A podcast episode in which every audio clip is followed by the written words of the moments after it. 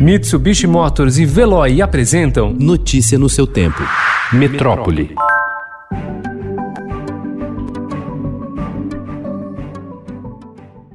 Controlado majoritariamente por integrantes do governo federal, o Conselho Nacional do Meio Ambiente, o CONAMA, presidido pelo ministro Ricardo Salles, aprovou ontem a extinção de duas resoluções que delimitam as áreas de proteção permanente de manguezais e de restingas do litoral. Para ambientalistas, a revogação abre espaço para especulação imobiliária nas faixas de vegetação das praias e ocupação de áreas de mangues para a produção de camarão. Para o governo e o empresariado, havia legislações conflitantes a rede já entrou com ação no Supremo Tribunal Federal para reverter a votação.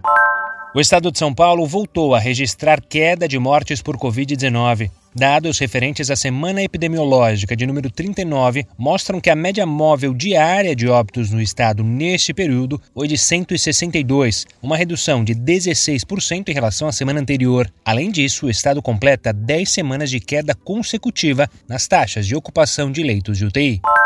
Após a reabertura de áreas comuns, condomínios em São Paulo se depararam com aglomerações de moradores e conflitos causados pelo descumprimento de medidas e decidiram rever o uso dos espaços compartilhados. Parte voltou a adotar medidas mais rígidas e até fechar novamente determinadas áreas, mas há quem tenha optado por aumentar a flexibilização para evitar novas situações de hostilidade.